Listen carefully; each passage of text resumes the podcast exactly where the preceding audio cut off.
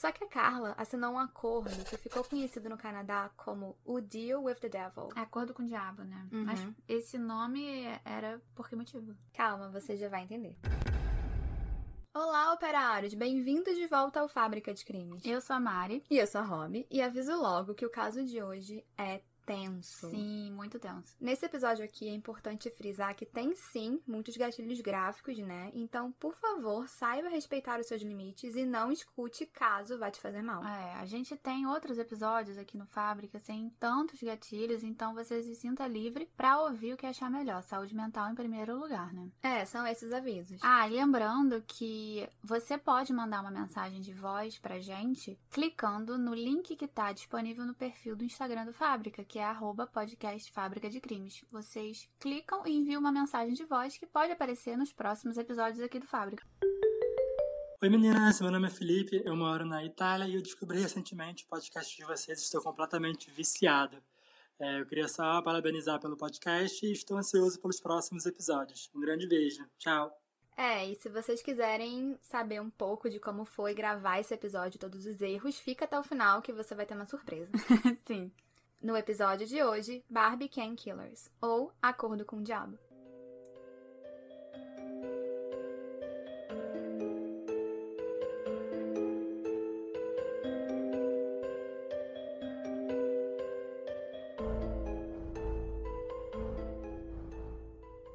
A Barbie e o Ken Killers eram ninguém mais ninguém menos do que Paul Bernardo e Carla Homolka. Eles são o casal serial killer mais famoso do Canadá. É, eles ganharam esse apelido pela aparência, então. Uhum. Porque os dois eles eram muito bonitos, né? E eles viviam uma vida que era aparentemente perfeita. Dá Uhum. uma olhada. Ah, é. Essas fotos mostram que eles eram bem bonitos, na verdade, assim, eu acho. Uhum. Paul Kenneth Bernardo, o Ken, nasceu em 27 de agosto de 64, em Ontário, no Canadá. A família dele tinha uma condição financeira bem boa, porque do lado paterno ele tinha um business, né, de mármore, Uhum. e do lado materno a mãe dele era filha de um advogado muito bem sucedido. Então, dinheiro pra eles não, não era um problema, né? não, não mesmo. Quer dizer, a falta dele. É.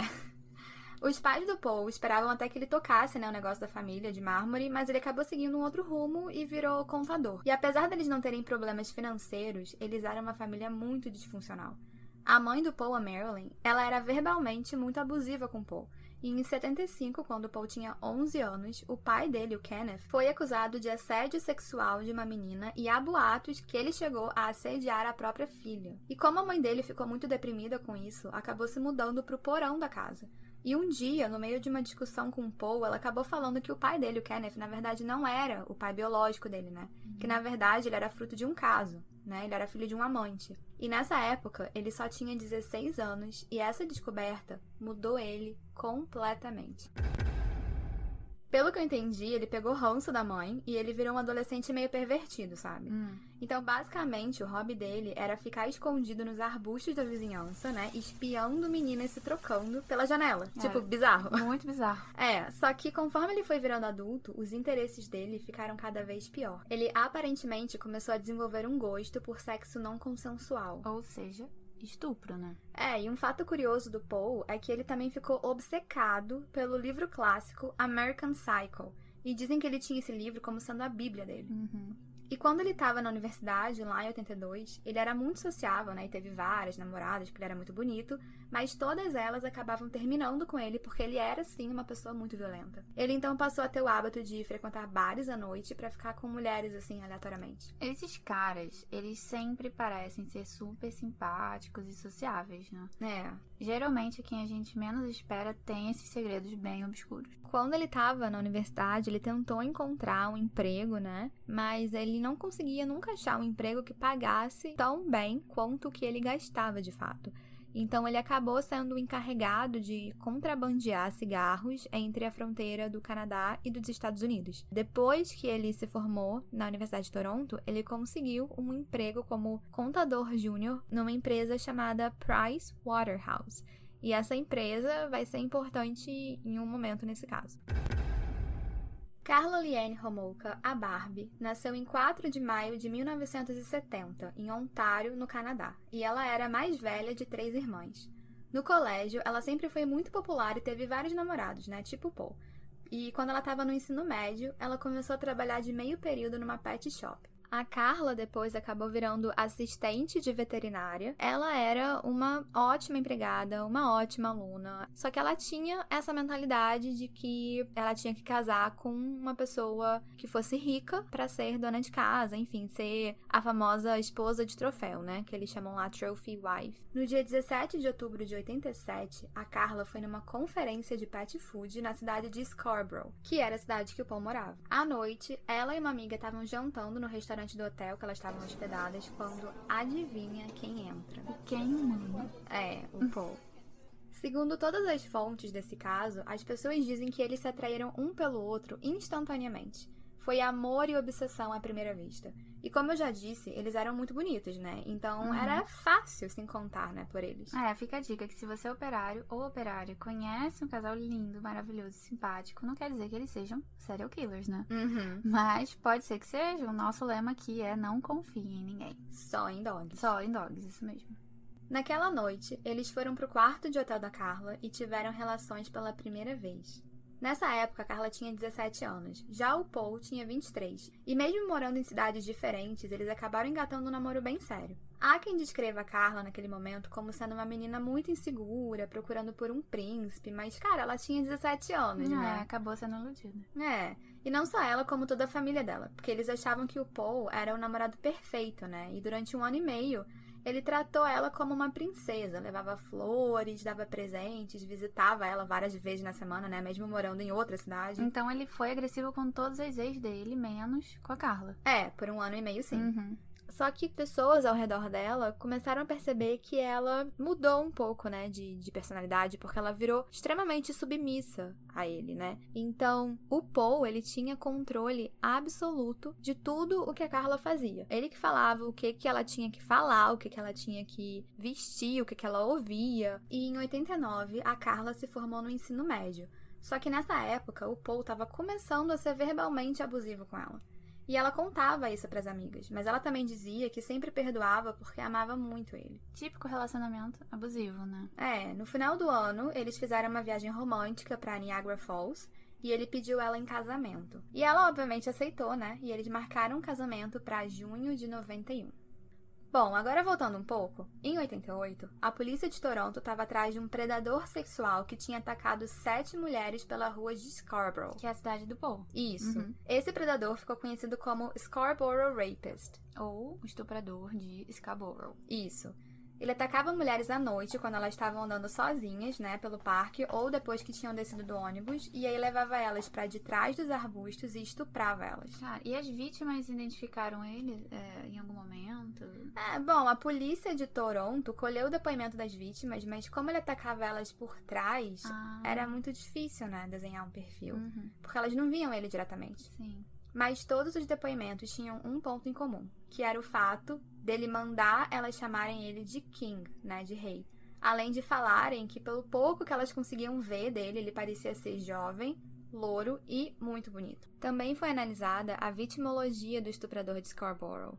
Todas as vítimas eram mulheres de idade entre 15 e 21 anos que viviam na mesma área de Scarborough e todas tinham uma estatura baixa, entre 1,55 e 1,62 metros e pesavam entre 41 e 61 quilos. E é interessante notar que uma das namoradas, né, das ex-namoradas do Paul, se chamava Jennifer Galligan e ela foi até a polícia algumas vezes, na verdade, para dar queixa do Paul e falou que ele basicamente estuprava ela, que ele cometia abusos físicos e ameaçava ela. Então, assim, havia já um- uma série de queixas contra o Paul, só que a polícia não deu tanta importância e não conectou todos esses relatos dela ao estuprador de Scarborough. A polícia contactou Greg McCrary, um especialista em profile do FBI, que conseguiu linkar esse predador com vários outros ataques que estavam acontecendo. O McCrary fez então um profile de como ele acreditava que o Scarborough Rapist era, né? O estuprador de Scarborough. Ele descreveu o predador como um psicopata muito inteligente que provavelmente morava pela área dos ataques, de 20 e poucos anos e que tinha tido relacionamentos violentos com mulheres no passado. Bem familiar. É. No caso, com o Paul. É.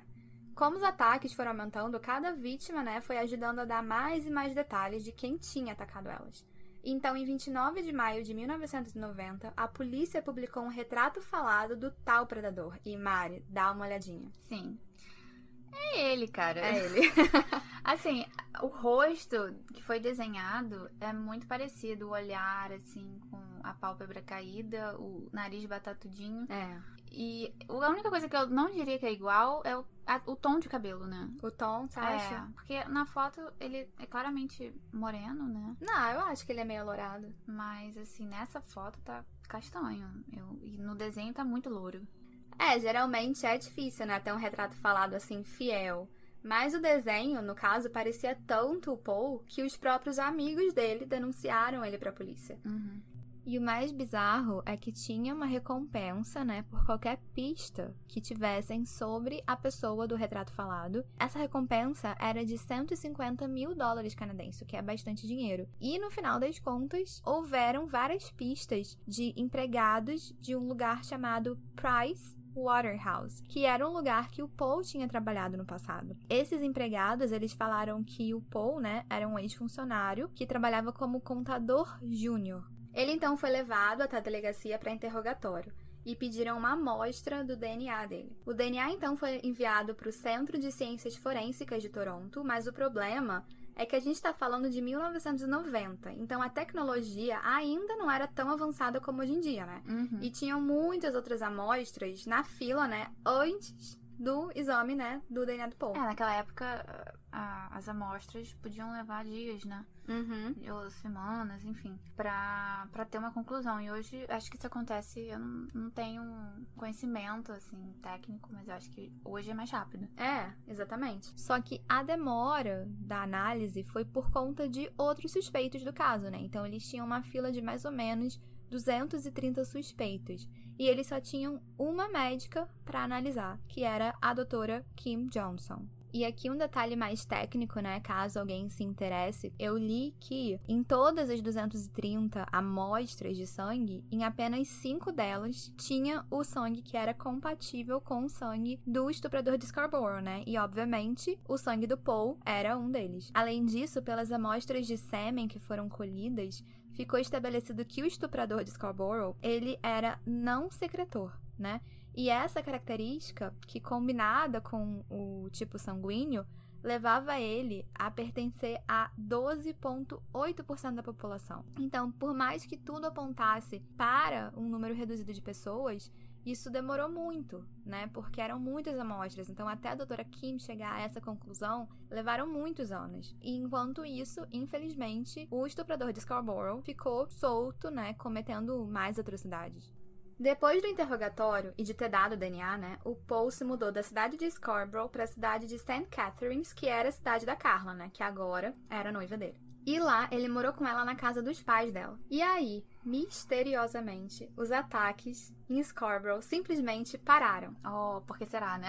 E adivinha onde que eles começaram? Em St. Catharines. E a. Carla não suspeitou de nada? É, nesse momento a Carla ainda não desconfiava de nada porque ela era super apaixonada pelo Paul. Só que quem também adorava o Paul era a irmã mais nova da Carla, a Tammy, que tinha 15 anos e na época viu o Paul como o irmão mais velho que ela nunca teve. Mas secretamente, o Paul começou a desejar a Tammy, porque ela tinha a única coisa que a Carla não podia dar pra ele, a virgindade. Aos poucos, o Paul foi introduzindo esse assunto pra Carla. Cara, como que alguém introduz um assunto desse, né? Ah, eu não tenho a menor ideia. Mas como ela fazia de tudo pra agradar ele, resolveu que ia sim ajudar ele a tirar a virgindade da Tammy. Da própria irmã, né? É, e aparentemente esse ia ser o presente de Natal dela pra ele. No dia 23 de dezembro, a família da Carla e o Paul jantaram como uma noite normal e depois todo mundo foi dormir. Só que eles convenceram a Tammy de ficar acordada pra poder tomar uns drinks. Os drinks que eles deram pra ela estavam batizados com um tranquilizante de animal que a Carla tinha roubado da clínica veterinária que ela trabalhava. A Carla botou ácido num pano e sedou a Tammy. Cara, que horror, né? É, e enquanto ela tava segurando o pano contra o rosto da Tammy, o Paul estuprou ela. E pior, eles filmaram tudo em vídeo. Depois, o Paul mandou a Carla fazer o mesmo com a Tammy. E adivinha, ela obedeceu. Estuprou a própria irmã. Ai, mentira. Ela estuprou a própria irmã. Aham. Gente. Só que uma coisa inesperada aconteceu. A Tammy acordou e começou a vomitar. Só que ela sufocou no próprio vômito. Então eles correram para vestir ela, esconderam a câmera e ligaram pro 911. 911, where's your emergency? Quando os paramédicos chegaram, o casal disse que a Tammy tinha bebido demais e deu PT e que eles tentaram ressuscitar ela sem sucesso. Mas ela sobreviveu depois desse, desse PT, ter passado mal? Ela chegou com vida no hospital, mas infelizmente morreu logo nas primeiras horas do Natal. Os médicos, eles viram que a Tammy tinha queimaduras no rosto, né, por conta do ácido, Uhum. mas o atestado de óbito dela disse que ela morreu de causas naturais. Um mês depois da morte da Tammy, o Paul e a Carla se mudaram da casa dos pais dela para uma casa só deles. Por fora, mesmo depois, né, de tudo que tinha acontecido, eles ainda passavam uma imagem de casal perfeito, né, tipo a Barbie e o Ken. Mas dentro de casa, o Paul estava dando os sinais mais sérios de violência. Ele começou a abusar fisicamente da Carla e depois de um tempo acabou confessando que ele era o estuprador de Scarborough que estava atacando mulheres. Mas a, a Barbie, no caso, a Carla, ela não largou ele, né? É, não, ela até pensou nisso, mas ela tinha medo dele acabar falando pra alguém, né, do envolvimento dela na morte da irmã. Hum, Então ela preferiu continuar com ele. não, péssima escolha. É, foi péssima mesmo porque as coisas iam ficar ainda piores. O dia do casamento da Barbie e do Ken estava chegando e os familiares não entendiam como que depois da morte da Tammy, a Carla não tinha adiado o casamento. Ela podia ter adiado pra pelo menos fingir que ela se importava com a irmã. É, e esse casal era tão doente que depois da morte da Tammy, muitas vezes a Carla fingia, né, ser a própria irmã para poder agradar o Paul e eles tiveram relações sexuais, inclusive com as bonecas da Tammy. Então, assim, quão bizarro é isso, né? No dia 15 de junho de 91, duas semanas antes do casamento, o Paul acordou a Carla no meio da noite com uma surpresa. Você vai me fazer perguntar. Uhum. Que surpresa. Leslie Mahaffey, uma menina de 14 anos. O Paul sequestrou a Leslie do próprio quintal da casa dela e disse para Carla que queria fazer dela uma escrava sexual deles. A Leslie então foi posta em cativeiro na casa deles e durante horas sofreu inúmeros abusos, todos gravados em câmera. A ideia era que ela durasse um tempo como escrava, sabe? Mas em menos de 24 horas eles já tinham estrangulado ela e cortado o corpo dela em pedaços. E os pedaços foram amarrados em blocos de concreto e jogados no Lago Gibson. Chocada. Não, não é só com a brutalidade do crime, mas também com o fato da Carla ter concordado, ajudado o Paul a fazer essas, essas monstruosidades, né? Uhum. E eles foram feitos um pro outro. É.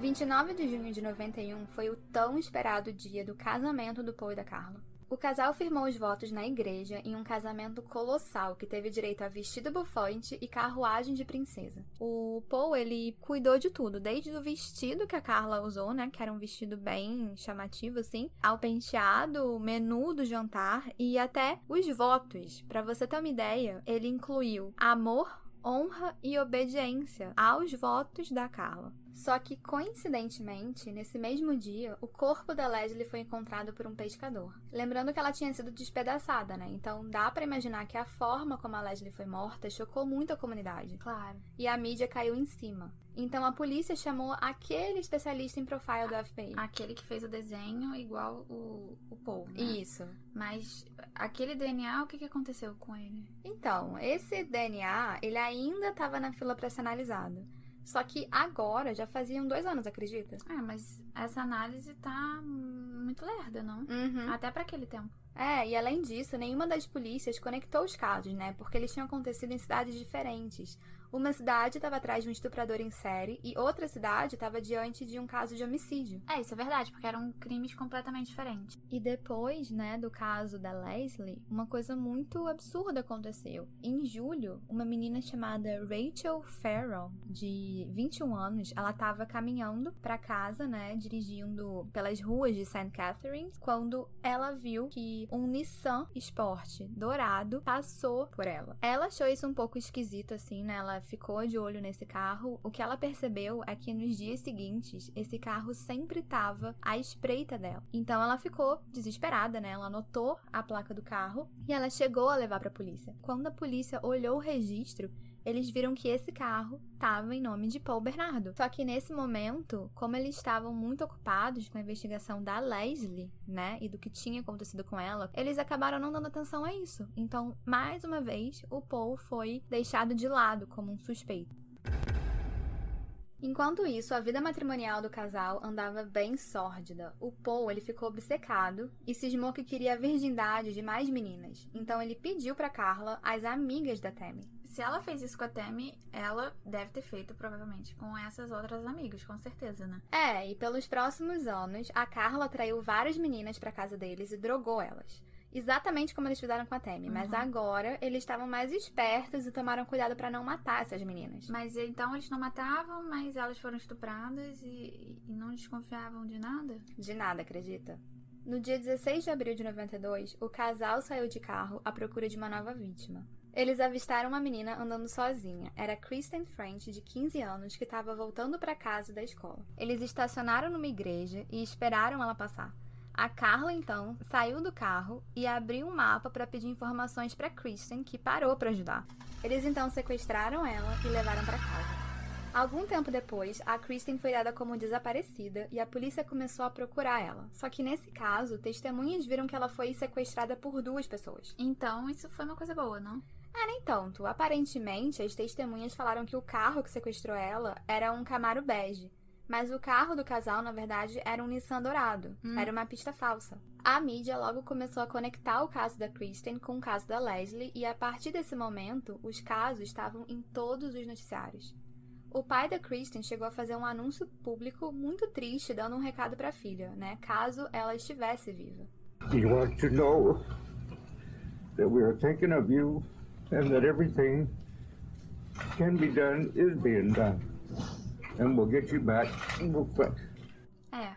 Bom, ele disse basicamente: Nós queremos que você saiba que nós estamos pensando em você e que tudo a ser feito está sendo feito e nós traremos de volta logo. É devastador, Não né? é? Mal ele sabia que, enquanto isso, o Paul e a Carla estavam mantendo a Christian em cativeiro e cometendo violências de todos os tipos. E ainda por cima, gravando tudo para poder ser mais um vídeo para a coleção deles. Ela foi obrigada a falar que amava o Paul 26 vezes. Depois de alguns dias de tortura, eles estrangularam ela. No dia 30 de abril de 1992, o corpo da Kristen foi achado num bosque não muito longe do cemitério onde a Leslie tinha sido enterrada. Ela foi encontrada jogada, né, numa vala. Ela tava sem roupa. Além disso, o cabelo dela tinha sido raspado e ela não tava desmembrada. Então, assim, pra polícia não ficou tão claro nesse momento que era a mesma pessoa, porque geralmente a gente sempre vê um serial killer com um mesmo modus operandi, né? E isso não aconteceu. Nesse primeiro momento foi muito difícil para a polícia conectar os dois casos. Depois da morte da Kristen, é, isso virou notícia em todos os lugares, né? E foi montada então uma operação em que especialistas forenses e o FBI se uniram para tentar descobrir quem era o assassino. E no meio disso tudo teve um outro assassinato que foi de uma menina chamada Terry Anderson no dia 23 de maio e o corpo dela foi encontrado dentro da água seis meses só depois dela ter desaparecido.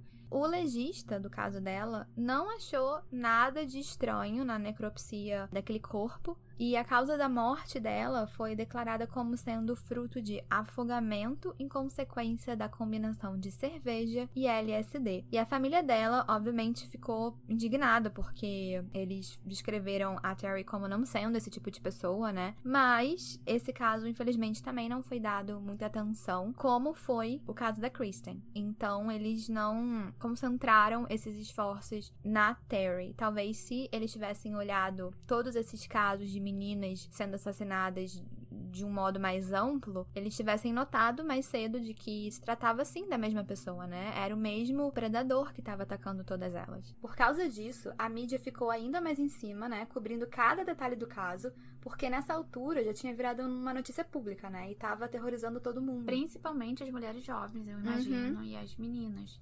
Eu sei que a gente tende a criticar muito a mídia, mas nesse caso, eu ficaria com os olhos grudados na TV esperando por mais notícia, né? É, com certeza, eu também. E conforme a caça ao serial killer se tornava mais forte, os abusos do Paul também. Em janeiro de 93, o casal teve uma briga bem feia e ele atacou a Carla com uma lanterna. Ele espancou tanto a Carla que ela foi parar na emergência. Nossa, é, e tem essa foto realmente da Carla, a gente colocou ela no Instagram do Fábrica, é uma foto bem pesada, porque basicamente é ela com os dois olhos muito, muito roxos, tão roxos, Quase preto, né? quase preta. Uhum. Mas assim, por favor, não veja a foto se você for muito sensível, porque, como eu disse, é bem forte. É, eu também fiquei bem assustada a primeira vez que eu vi, né? É. Pelo menos no meio disso tudo, teve uma notícia boa. Depois de dois anos, o DNA do Paul finalmente foi analisado e deu compatível com o DNA achado nas vítimas do estuprador de Scarborough. Ah, finalmente. É, e foi aí que o caso tomou as maiores proporções, porque tudo foi conectado. E descobriram que todas as meninas, na verdade, tinham sido vítimas de um mesmo serial killer, o Paul. A Carla, no meio disso tudo, estava no hospital com vários hematomas e uma costela quebrada. E só nesse ponto que ela resolveu se separar do Paul. Finalmente, né? Ele era um relacionamento mais do que abusivo, mesmo sabendo que ela também não era flor que se cheirasse, né? É. Ela foi levada para a delegacia e questionaram ela sobre o Paul. O que os detetives falaram era que ela ia ser interrogada sobre a violência doméstica que ela sofreu, mas na verdade eles estavam interrogando ela em busca de novas pistas sobre os assassinatos. Mas ela não foi acusada de nada? Nesse momento, não. Os policiais foram bem cuidadosos em questionar ela sem fazer parecer que ela era culpada. Uhum. E um detalhe aí, a título de curiosidade, é que quando a Carla estava sendo interrogada sobre a violência doméstica, né, ela estava usando um relógio do Mickey Mouse. E depois descobriu-se que esse relógio, na verdade, era um relógio que pertencia a Kristen French. Ela saiu da delegacia muito abalada e acabou confessando tudo para a família, né? Que depois aconselhou ela a contratar um advogado. Ela contou pro advogado que o Paul era o estuprador de Scarborough e que eles tinham envolvimento na morte da Leslie, da Kristen e da irmã dela, Tammy. Só que a Carla assinou um acordo que ficou conhecido no Canadá como o Deal with the Devil. É acordo com o diabo, né? Uhum. Mas esse nome era por que motivo? Calma, você já vai entender. No acordo, ela concordou em testemunhar contra o marido e contar absolutamente tudo que ela sabia em troca de ter a pena reduzida. Só que ela não contou exatamente a verdade. Na versão dela, ela disse que o Paul tinha abusado e assassinado todas as vítimas, sim, mas que ela não tinha nada com isso. Aliás, ela era apenas mais uma vítima que tinha sido manipulada pelo Paul. É, eu acho que assim, na minha opinião, ela. Ela só resolveu confessar tudo porque ela estava no hospital, ela acabou sendo exposta. A, a história dela acabou vazando, né? É, e ela também disse que todas as provas do que ela disse estavam gravadas em várias fitas. É, que ela, inclusive, ajudou Uhum. a filmar. Em 17 de fevereiro de 93, o Paul foi preso e durante 71 dias a polícia investigou a casa inteira do casal, mas não encontraram as fitas. Em 28 de junho de 93, foi o julgamento na corte da Carla, só que a mídia, que estava cobrindo tudo desde o início, foi barrada na entrada e não pôde noticiar o julgamento, o que aparentemente é algo muito comum no Canadá. Enquanto a Carla estava na corte, os canadenses começaram um protesto do lado de fora pelo direito à informação. Ao que parece, eles sabiam que tinham um acordo, mas não sabiam o conteúdo do acordo. As pessoas estavam irritadas e diziam que estavam sendo deixadas no escuro. Já na corte, a Carla estava sendo apresentada ao júri como uma vítima de violência doméstica e psicológica que foi forçada a obedecer o Paul. Ah, fala sério, né? Só que como ela teve envolvimento na morte da Leslie e da Kristen, ela foi condenada a 12 anos de prisão, muito menos do que a mídia e a população estavam esperando. Então todo mundo tinha certeza de que tinha um acordo. Bom, então ela já tinha sido julgada e, e liberaram o, o acordo? Então, ainda não, porque tinha um outro julgamento para acontecer, o do Paul.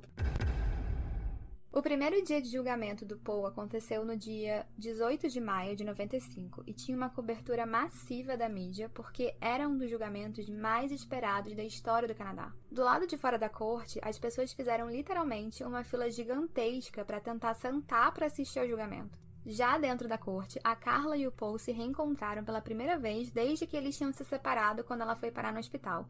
E nessa altura do campeonato, ela já tinha começado até a cumprir a pena dela. O Paul se declarou inocente contra as nove alegações feitas contra ele, incluindo sequestro, abuso sexual agravado e homicídio.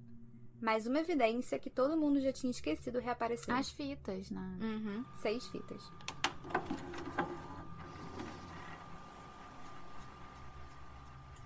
As fitas foram usadas como evidência direta do que tinha acontecido e, para o choque do Canadá inteiro, elas mostraram uma Carla bem diferente. As imagens das fitas mostraram que, na realidade, ela foi tão ativa quanto Paul nos crimes e estava bem longe de ser uma vítima facilmente manipulada. Eles acabaram julgando ela errado, né? Porque a sentença não vai retroagir pra aumentar a pena dela. É, por isso mesmo que o acordo dela ficou conhecido como Acordo com o Diabo. Ah. Se as fitas tivessem aparecido como evidência mais cedo, esse acordo nunca teria sido feito e ela muito provavelmente teria pego prisão perpétua. Uhum. O Paul alegou, inclusive, que a Carla era assassina e não ele. E além das fitas, né, que, que são muito comentadas nesse caso, um detalhe que não é tão comentado assim é que o Paul, ele mantinha um diário em que ele falava de tudo que ele já tinha feito, né? Então todos os crimes estavam detalhados nesse diário e ele tinha uma coleção que era no mínimo suspeita, né, de livros e vídeos sobre é, pornografia, serial killers e, enfim, em 19 de junho de 99, a Carla prestou depoimento no julgamento do Paul e ela disse que ela era uma vítima e que o Paul era a mente criminosa por trás de tudo. É, eu já nem sei mais quem acreditar. Eu acho que os dois não prestavam, né? É, mas obviamente, né, o advogado de defesa da Carla estava trabalhando nesse conceito de que ela era uma jovem segura e que se deixava levar pelo marido dela. No depoimento, a Carla deu detalhes realmente muito obscuros, como o fato de que ela tinha que chamar o Paul de Rei Bernardo, né? E aí, obviamente, todo mundo fez aquele link, né, com os casos do estuprador de Scarborough, e ela teve que usar uma coleira, né? Então ela usava uma coleira que nem um cachorro e que o Paul ele inseria objetos dentro dela só para satisfazer, né, os seus desejos e estrangulava ela. Fora que ela também era espancada constantemente e ameaçada de morte, né, caso ela falasse que ia contar alguma coisa para alguém. Só que quando chegou a vez da promotoria questionar ela, eles colocaram as fitas, né, que mostravam quem a Carla Romolka realmente era. É muito importante frisar aqui que em nenhum momento a acusação negou a violência doméstica que ela sofreu nas mãos do Paul, até porque o julgamento não era disso. Mas nos abusos sofridos pelas meninas, ela era tão, se não pior, que o próprio Paul. O julgamento do Paul durou quase quatro meses e, para evitar uma maior comoção popular, as fitas foram mostradas apenas para o júri. A família das vítimas e o público tiveram permissão para ouvir apenas os áudios. Ah, eu achei que todo mundo tivesse visto Não. os vídeos. Entendi. Com essa evidência, ficou mais do que claro que o Paul era aquele predador que eu falei lá no início, né? Porque ele agia da mesma maneira, sempre mandando as vítimas chamarem ele de rei. Em uma avaliação psicológica do Paul Bernardo, né? Os doutores Chris Hatcher e o doutor Stephen Hooker eles identificaram o Paul como sendo um parafílico, uma pessoa que porta desvios sexuais, um sádico sexual, um voyeur, um hebéfilo, que é você sentir atração por meninas ou adolescentes, né? Um coprofílico, que é uma pessoa que fica excitada com fezes humanas, um alcoólatra e narcisista. O júri era composto de 12 pessoas, 8 homens e 4 mulheres. Eles assistiram às fitas e ouviram 86 testemunhas, e depois de oito longas horas de deliberação, eles chegaram a um veredito. Em 1 de setembro de 95, Paul Bernardo foi condenado aos nove crimes, incluindo dois homicídios de primeiro grau, o da Leslie e o da Kristen. Hoje em dia, ele tem 55 anos e está cumprindo prisão perpétua com a possibilidade de recurso em 25 anos. O Paul só confessou o homicídio culposo da Tammy sem a intenção de matar, né? Quando ele já estava na cadeia. Só depois de preso, ele também confessou 14 estupros cometidos no passado. Essas confissões, mesmo tendo acontecido só depois de ele ter sido preso, foram importantes porque fez com que as autoridades classificassem ele como um perigo à sociedade. Então ele acabou perdendo a possibilidade de recurso e a chance dele sair da cadeia hoje em dia é praticamente nula. Já a Carla, por conta do acordo com o diabo, cumpriu 12 anos de cadeia. Uma curiosidade é que durante o tempo dela na cadeia, ela teve um relacionamento amoroso por cartas com outro detento. É, mas esse outro detento, ele não ficava na mesma prisão, né? Tinha uma outra masculina separada. É, era né? separado. Uhum. E ele tinha sido condenado justamente por matar a namorada. No dia 4 de julho de 2005, a Carla ficou livre e ela só tinha 35 anos. E poucas horas depois de ter sido liberta, ela deu uma entrevista para a Rádio Canadá, onde declarou que chorava frequentemente e que pensava que não merecia ser feliz. Depois disso, ela ainda se formou em psicologia, acredita? Meu Deus. Em fevereiro de 2007, a Carla deu à luz a um menino e hoje segue uma vida tranquila e afastada da mídia em Quebec. A Carla mudou seu nome e hoje em dia ela se chama Liane Tail, e como algumas condições para a soltura dela, foi exigido que ela nunca voltasse a se casar com criminosos e que ela jamais fique em posição de autoridade perante crianças que sejam menores de 16 anos. Esse é um caso que choca muito, né? Do Uhum. começo ao fim, literalmente, porque até a sentença foi polêmica. É. Mais um detalhe desse caso é que a casa que o Paul e a Carla moravam, ela foi demolida porque o proprietário mesmo da casa, ele nunca mais conseguiu alugar ela, né? E eu acho que é, é um pouco entendível isso. E uma outra casa hoje em dia, né, foi construída lá. Esse foi o caso de hoje. Espero que todo mundo ainda esteja aí, né, do outro lado. Lembrando que as fotos da Barbie do Ken Killers já estão no Instagram da Fábrica, que é podcast Fábrica de Crimes. É, segue a gente lá que sempre tem coisa legal e aqui também, porque tem episódio novo todo dia, primeiro e 15 do mês.